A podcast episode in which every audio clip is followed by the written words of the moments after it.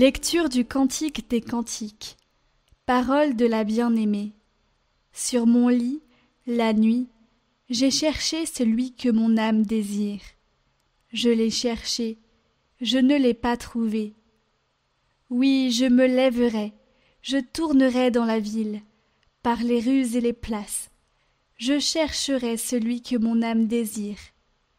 Je l'ai cherché, je ne l'ai pas trouvé. Ils m'ont trouvé, les gardes, eux qui tournent dans la ville. Celui que mon âme désire, l'auriez-vous vu? À peine les avais-je dépassés, j'ai trouvé celui que mon âme désire.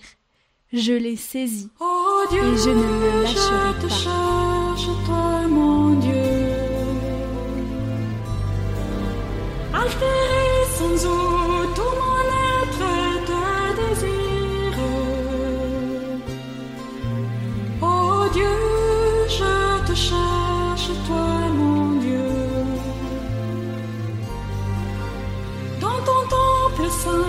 Je contemplerai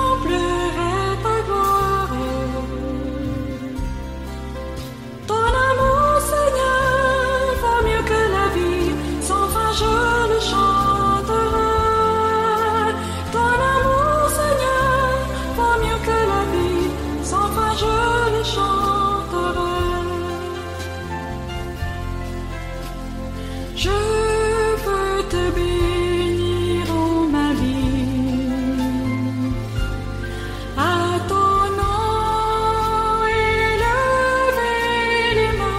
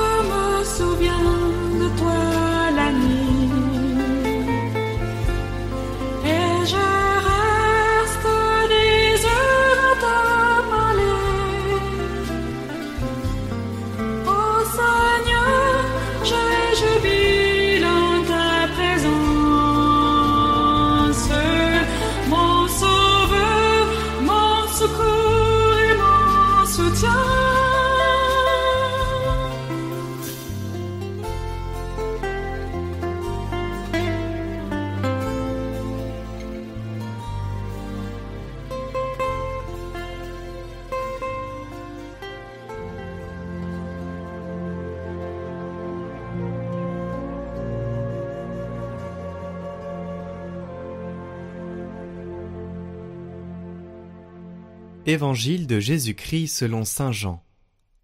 Le premier jour de la semaine, Marie-Madeleine se rend au tombeau de grand matin. C'était encore les ténèbres. Elle s'aperçoit que la pierre a été enlevée du tombeau.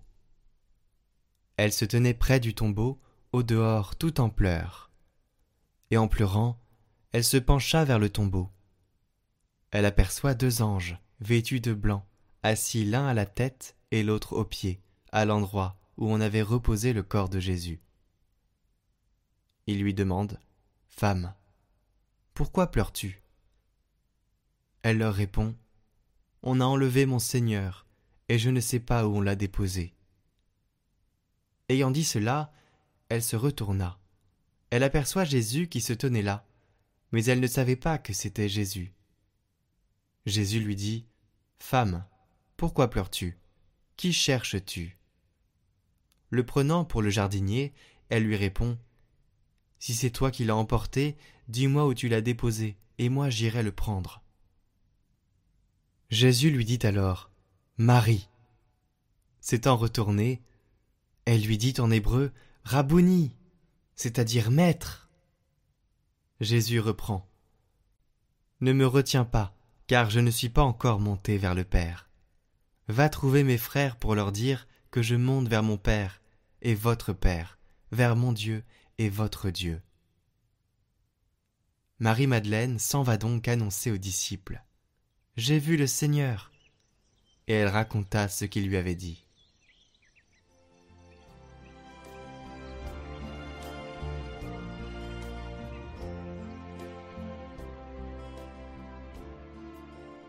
Commentaire de saint Romanos le Mélode. Marie-Madeleine, apôtre auprès des apôtres. Les femmes porteuses d'aromates envoyèrent en avant Marie-Madeleine au sépulcre, selon le récit de saint Jean le théologien. Il faisait noir, mais l'amour l'éclairait. Aussi aperçut-elle la grande pierre roulée de devant la porte du tombeau, et elle retourna dire Disciples, sachez ce que j'ai vu. La pierre ne recouvre plus le tombeau. Aurait-il enlevé mon Seigneur? Pas de garde en vue, ils ont fui. Serait-il ressuscité, celui qui offre aux hommes déchus la résurrection?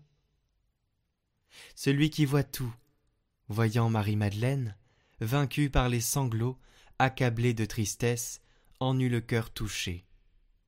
Celui qui sonde les reins et les cœurs, sachant que Marie reconnaîtrait sa voix, appela sa brebis, lui, le vrai pasteur.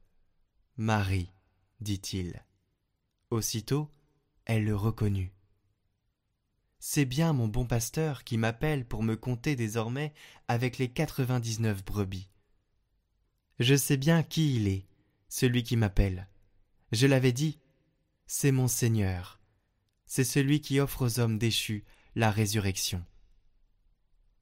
Le Seigneur lui dit, Femme, que ta bouche désormais proclame ces merveilles et les explique aux fils du royaume qui attendent que je m'éveille, moi, le vivant. Va vite, Marie, rassemble mes disciples, éveille-les tous comme d'un sommeil, afin qu'ils viennent à ma rencontre avec des flambeaux allumés. Va dire, l'époux s'est réveillé, il sort du tombeau. Apôtre, chassez votre tristesse mortelle, car il s'est réveillé celui qui offre aux hommes déchus la résurrection. Mon deuil s'est soudain transformé en liesse, tout m'est devenu joie et allégresse. Je n'hésite pas à le dire, j'ai reçu la même gloire que Moïse. J'ai vu, oui j'ai vu, non sur la montagne, mais dans le sépulcre, non voilé par une nuée, mais dans son corps, j'ai vu le maître des êtres incorporels et des nuées, celui qui est, qui était et qui vient, c'est lui qui m'a dit Hâte-toi, Marie, va révéler à ceux qui m'aiment que je suis ressuscité. Aux descendants de Noé, apporte cette bonne nouvelle comme la colombe leur a apporté le rameau d'olivier. Dis-leur que la mort est détruite et qu'il s'est levé du tombeau, celui qui offre aux hommes déchus la résurrection.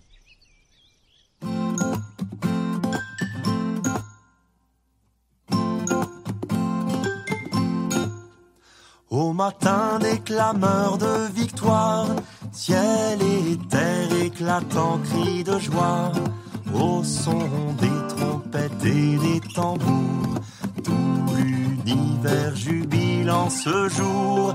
Alléluia,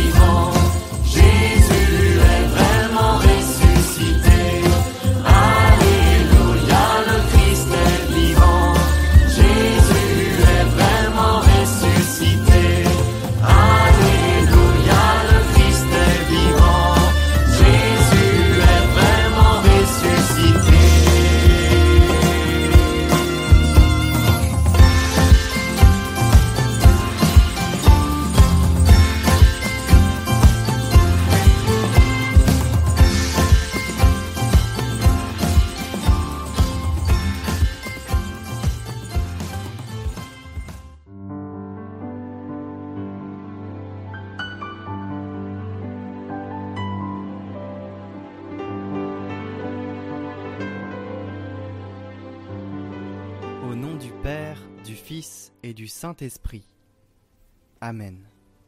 Toi qui fus guéri et sauvé par Jésus, rends notre âme resplendissante de la beauté même de Dieu. Toi, disciple fidèle et femme à l'écoute, enracine en nos cœurs la parole de vie.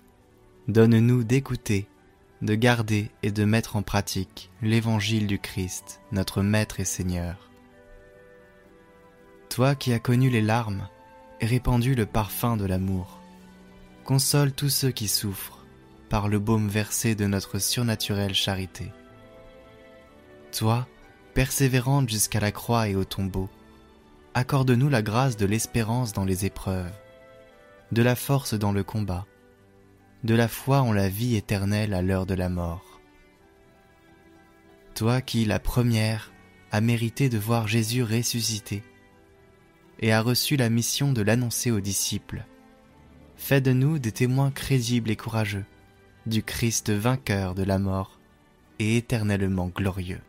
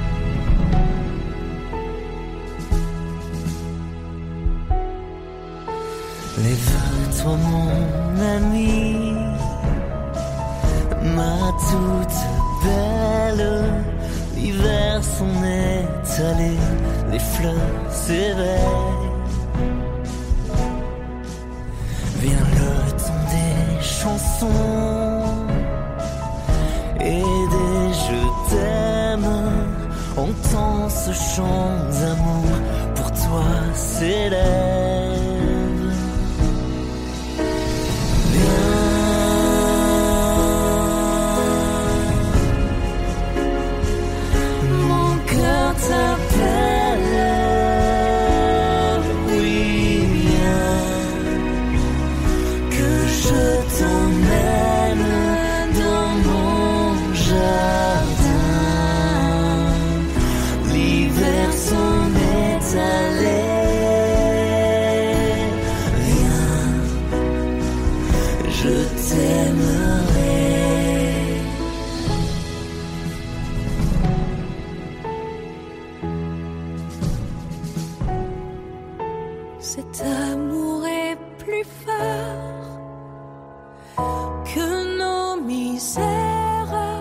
L'amour d'un Dieu venu sur notre terre.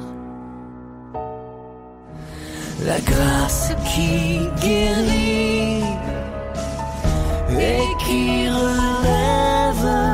Voici l'amour qui jamais ne s'achève.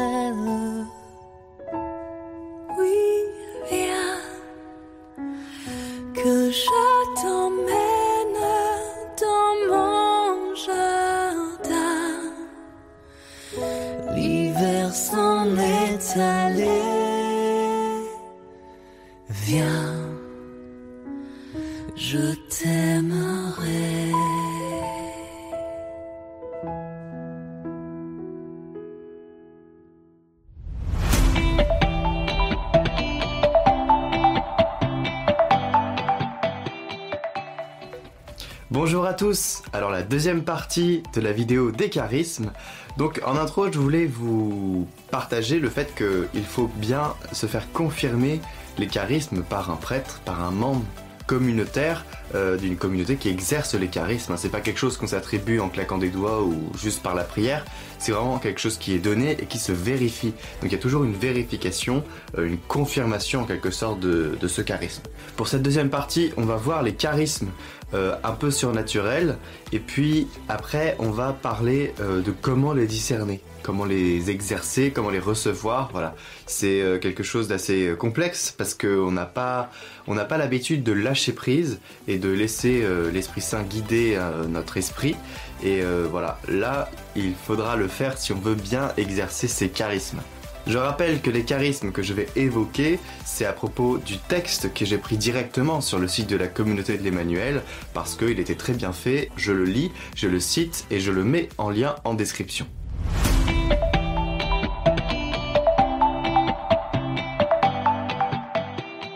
Donc, premier charisme surnaturel, le parler et le chant en langue.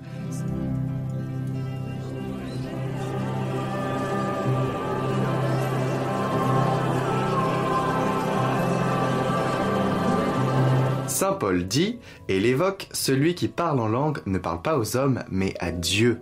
Il dit en esprit des choses mystérieuses. Celui qui parle en langue s'édifie lui-même.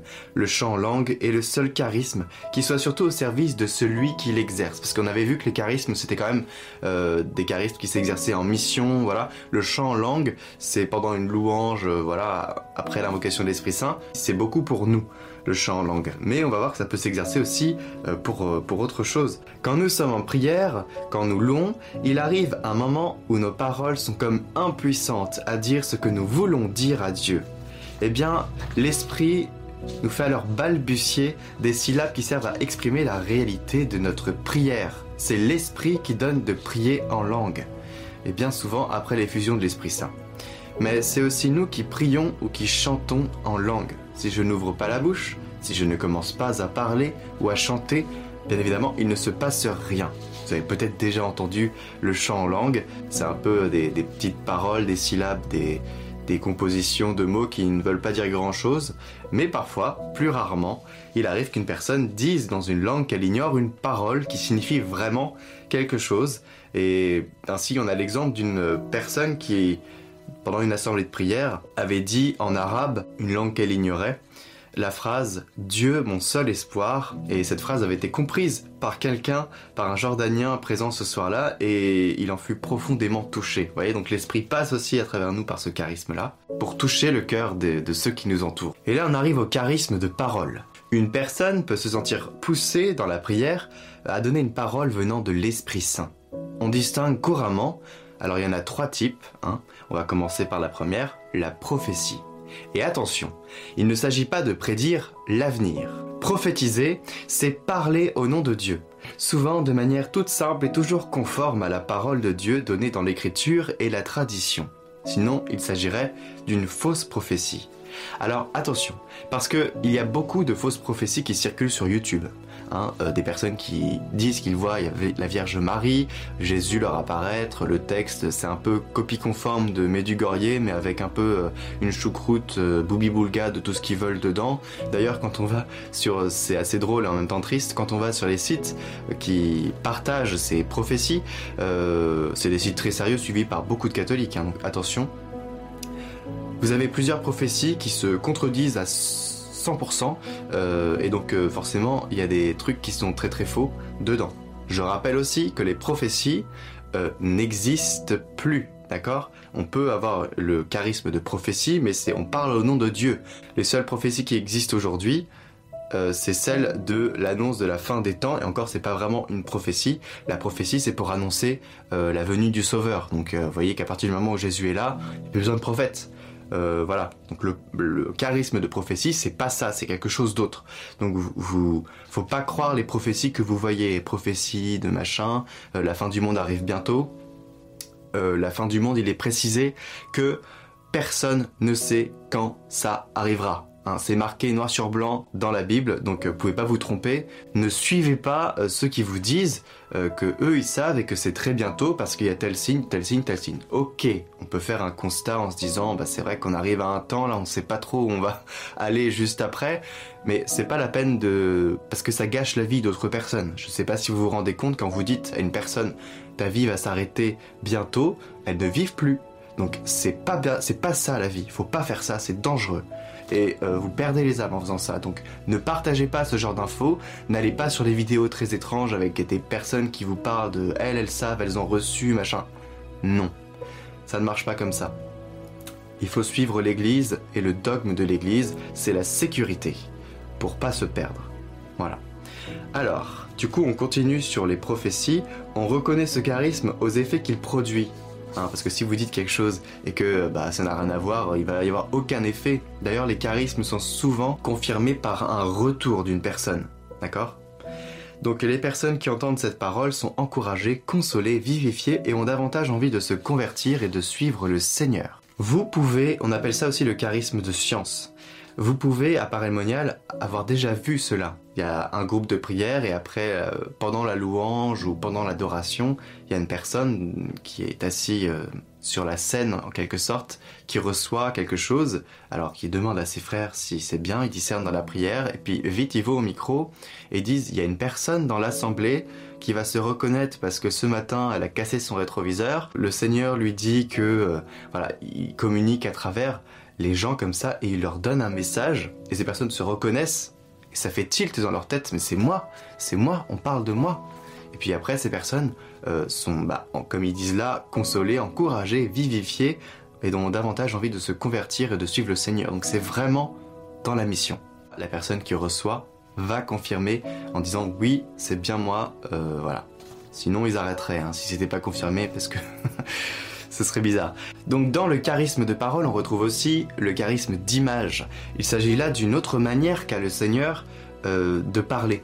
Alors les images sont souvent interprétées, elles nécessitent d'être vérifiées avant d'être données car elles surviennent souvent à la manière d'une distraction chez celui ou celle qui la reçoit et peuvent parfois n'être que des distractions. Alors c'est pas parce que vous avez une image dans votre tête que c'est forcément donné par l'Esprit Saint. Voilà. Là où vous pouvez voir la différence, et on va le voir à la fin, c'est que c'est très insistant chez vous et ça a envie de sortir de, votre cœur. Vous avez envie de le partager. Alors, troisième euh, charisme de parole, dans une louange communautaire ou une assemblée de prière charismatique, certaines personnes reçoivent parfois des textes de l'écriture en ouvrant leur Bible, au hasard. Lorsqu'une personne reçoit souvent de cette manière des paroles qui touchent et construisent l'assemblée, on parle d'un charisme de texte. Vous avez peut-être déjà vu dans des euh, veillées de prière des personnes qui sont toujours avec leur Bible, c'est parce qu'elles ont ce don, elles ont ce charisme de, de la parole, et donc elles ouvrent et il y a une parole de la Bible qui souvent touche une personne dans l'assemblée. Alors maintenant, on va passer au charisme de guérison.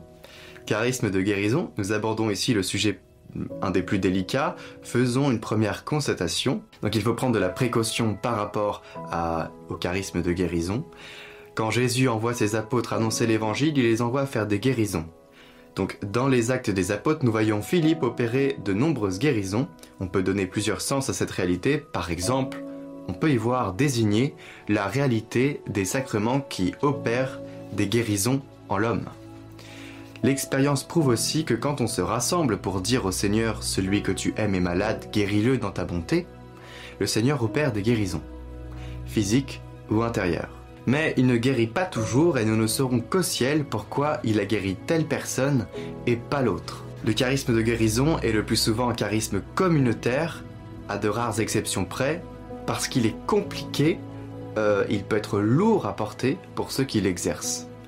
Donc il va sans dire que ces charismes sont à discerner.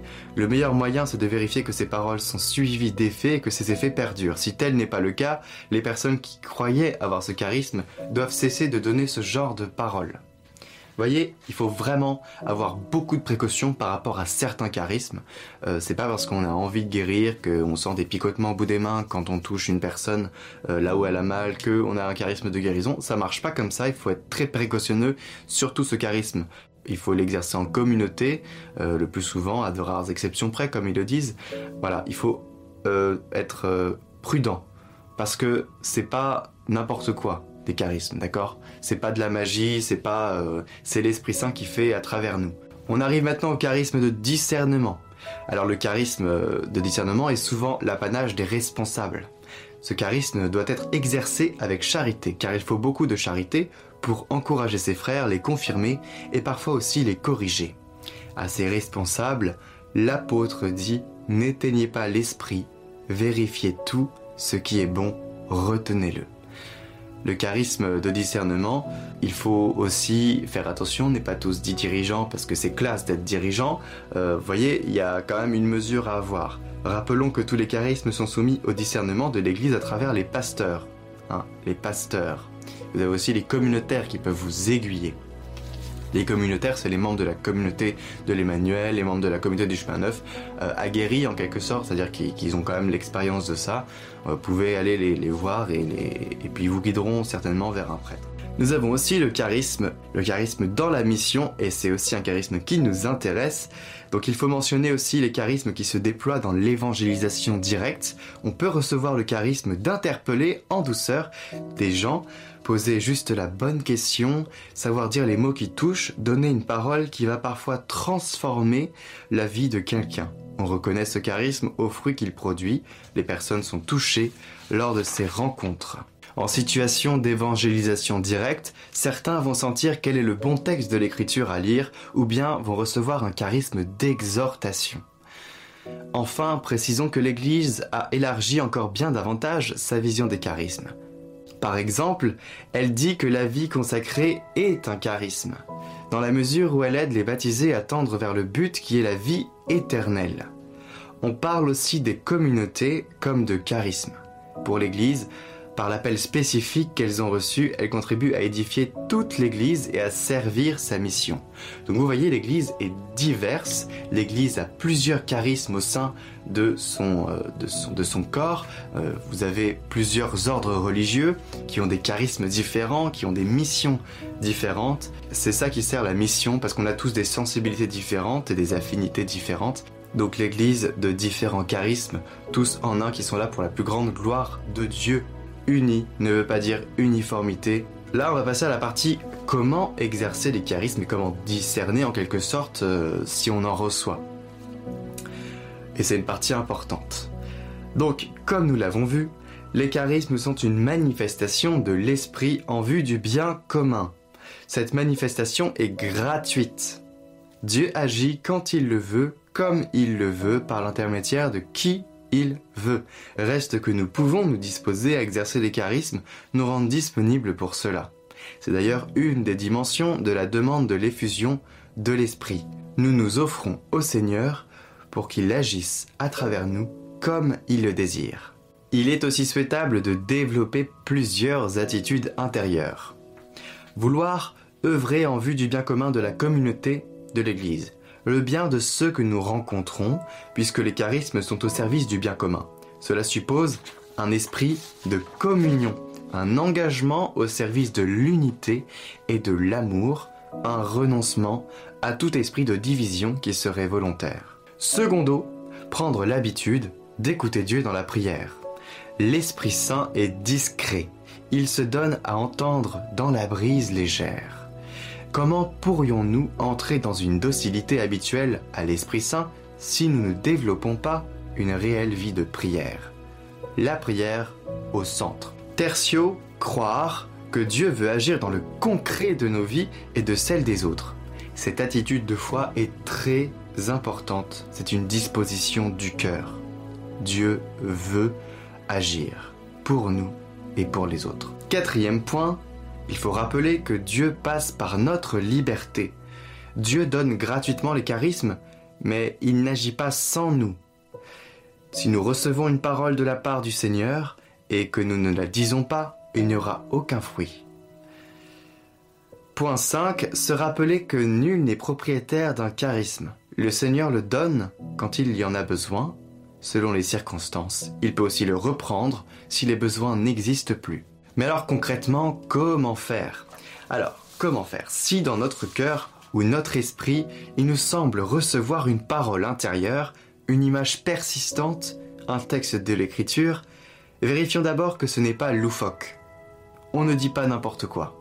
Puis nous devons demander au Seigneur si nous devons le dire, si c'est bien pour l'autre de recevoir cette parole.